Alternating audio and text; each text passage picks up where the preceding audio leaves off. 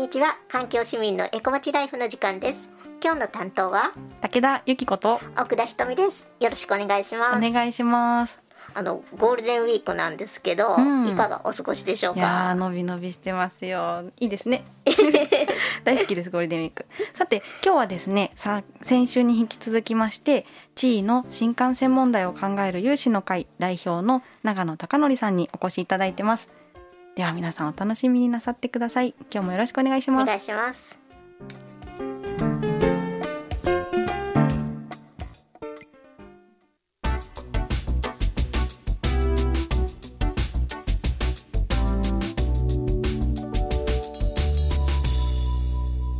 環境市民のエコまちライフ。毎週月曜日午後1時から放送中です。はい。今日も先週に引き続き長野さんに北陸新幹線問題に関してお話しいただきたいと思っています長野さんこんにちはこんにちは。とですね長野さんは深山の田田地区田歌って書いて東田地区にお住まいで地位の新幹線問題を考える有志の会っていうこう会を作られてそこの代表をされているんですよね。はい。この代表をされている、まあ、会の活動でもいいですしこれまでのご自身の活動でもいいんですけど今までこうどういうことされてきて、どんな方とどんな話をして勉強を重ねてこられたかっていうのを今日は聞いてみたいなと思ってるんですけどもはい。最初に活動し始められたのはいつ頃なんですかね、えー2019年のですね年末にうんうん、あの私たちが住む地域で、えーまあ、新幹線の建設のための環境影響評価をするっていう説明会があったんですね。それまでほとんど何も知らなかったんですがはい。そこでまあ参加して話を聞いたら、まあ、これは大変だっていうことになりまして。あ住民説明会に参加されて初めてどういう計画やってことをお知りになったんですか？そうです。うーん。50年前から計画あったって言ってませんでした？ねそんな話でしたよね。でも19年まで知らなかったというかまあ50年前に計画があったのは最終的にどこまでつなげるって話でどこを通るかっていうのはですね決まってなかったんですよ。ああその時これは大変だと思われた具体的な内容はどんなものだったんでしょう？そうですね。それあの新幹線がそこの辺りを通るってことは、まあ、しあの聞いてたんですけれどもあの非常に深いあの、地下をずっとあの通るもんやと思っててあのうちらには見えない問題かなと思ってたんですけれども、うんうん。まあ、そんなうまい話はなくてですねはい。実際トンネルを掘ると、まあ、土がたくさん出てきますからそれを運び出さなくちゃいけない、うん。まあ、それを仮置きしなくちゃいけない。うん。でその工事が15年間続くと。うん。私たちが住んでいるこの静かな地域にですねじ15年間こうダンプが走り回って、まあ、川もめちゃくちゃになるだろうということでですねうんなんでこの問題今まで知らなかったんやろうってすごい後悔しましたね。なるほど。その時そのようにこう問題意識を持たれた方っていうのが住民の中には何人もいらっしゃったんですか？そうですね。ただやはりイメージが湧かないのではい。なんどんなことが起きるのかが、うん。えー想像できなかったんですそこで、まあ、この有志の会っていうのを立ち上げてはい。あの新幹線っていうのはいろんな場所で実は建設が今進んでましてはあはあ。北海道、はい。えーそれから九州ですね。はい。で今リニアの問題もありますけれども、はい。まあ、それぞれの地域で実はさまざまな問題が起きてましてうん。そのことを勉強していくにつれこれはすごく深刻な問題だという思いが深まってきたというなところです。この有志の会には今何人ぐらいの方がいらっしゃるんですか？えーコアで活動しているの6名ぐらいですね。うんうんうん、なんか勉強会を何回ぐらい重ねてこられてるんでしょう？今まで。今まで公開で勉強会したのは2回ですけれども、まあ、それぞれの地区にですね、えーまあ、要請を受けてはい。説明をしに行っていることも何度かあります。あなるほど。有志の会として地域の各地区に説明会みたいなことをされているんですかね？そうですね、まあ、そういうために立ち上げてうん。どちらかというとその反対とかいうことではなくてどういう問題なのかをまず分かってほしいということでうん。立ち上げたのがこの有志の会です。なるほど。今実は手元にその有志の会が作られた北陸新幹線が進められるとどうなれるどうなるのかっていう紙をね、あのー持っていたりするんですけども確かにこの紙を読んでいると反対とかそういう気配はあんまり感じなくって実際こうどういう問題があるのかみんなでこう知っていこう勉強していこうっていうそういう思いを強く感じたりします。で他の地域の方から学ばれるっていうのは具体的にどういうふうにして勉強されていったんですか？主にですね、えーネットですね。うんでネットでやはりいろんなあのことが載ってますのででそこからあの直接ですね電話でお話を伺ったりとかもししてますけれども基本的には、まあ、あの何も知らないところから一生懸命手分けして、うん。えーまあ、2週間に1回ぐらい勉強会をずっと続けながらですねうん。ちょっとずつちょっとずつこうなるんじゃないかなっていうことを想像してるという感じですね。なる。あのもしよければ具体的に最初にどんなことを調べてどんなことが分かってどんな場所のことを見つけられてとかこう流れというか何からこうこの問題どっからどう手つけたらいいか分からへんと思ってる方もいっぱいいらっしゃる気がするので少しヒントのようなどんな流れで進められたかを伺ってもいいですか？そうですね。まず新幹線なので、えーとよその新幹線でも同じ問題がうんうん。起きてるやろうということで、まああのキーワードで検索できますから、うんまあ、それで問題とか入れるとですね、うん。まあ、本当にたくさんのサイトが出てきます。でその中でやはり地元で、えーまあ住民運動として立ち上がっている方はあのかなり情報を細かくまとめられてらっしゃる場合もありますんで、うんうん。まあ、そういうところを勉強させていただいてですねあとは例えば、えー自治体がですねそういう問題に対してすごく丁寧に情報提供している場合もあります。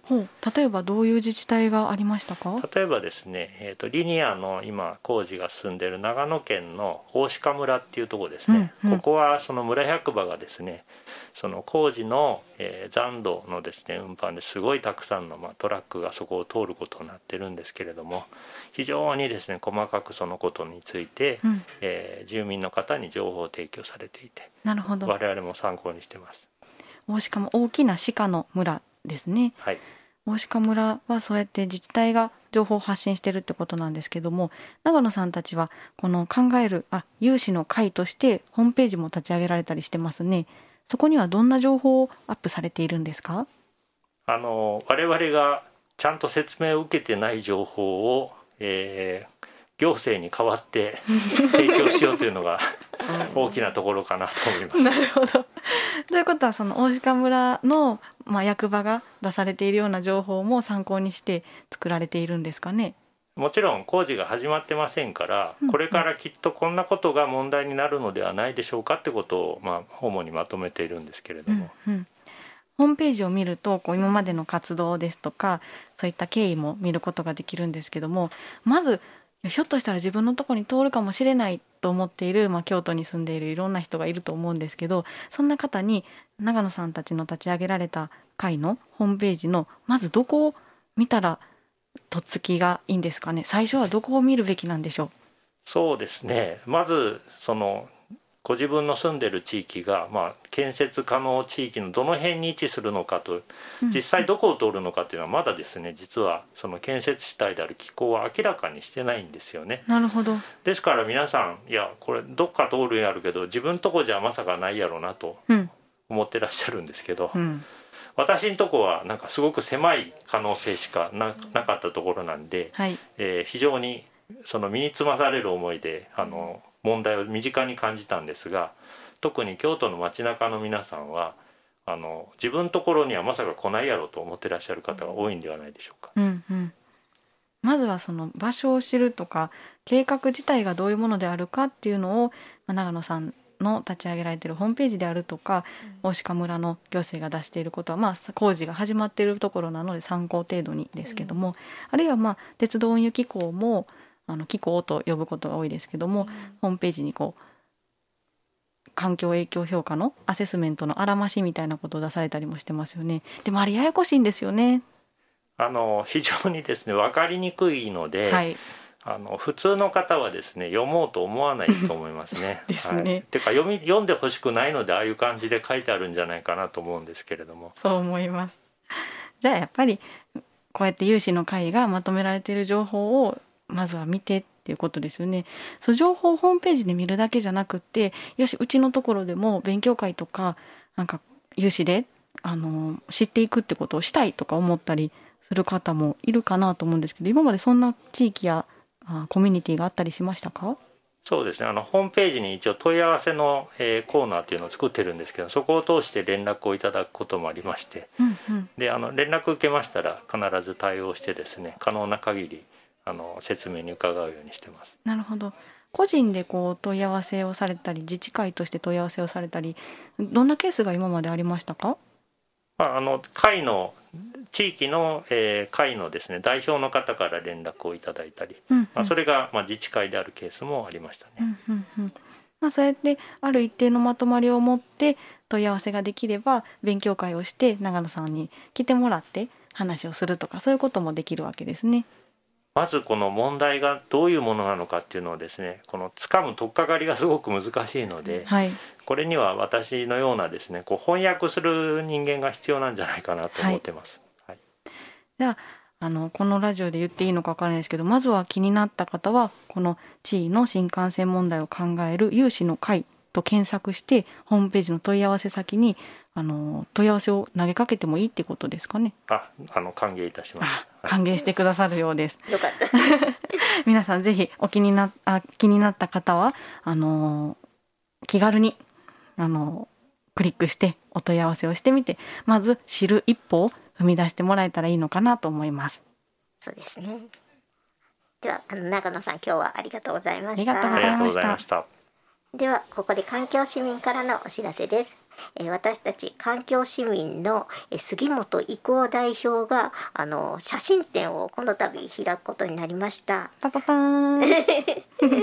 杉本さんなんかね写真がお好きでそうなんですよ。なんか今まで海外も含めてですねすごいあの自然の写真をたくさん写されていて、それの写真展ですね「え奇跡の惑星地球海中山中生き物写真展」と題した写真展をあの境町画廊で開きます、えっと、5月18日から5月23日まで11時から19時までえ最終日だけですね。あの夕方の5時までとなります。ぜひですね皆さんあの見に行っていただきたいと思います、い。あのねすごいですよ。なんかそう実は私これね写真選ぶのちょっと手伝ったりしたんですけど、えーそう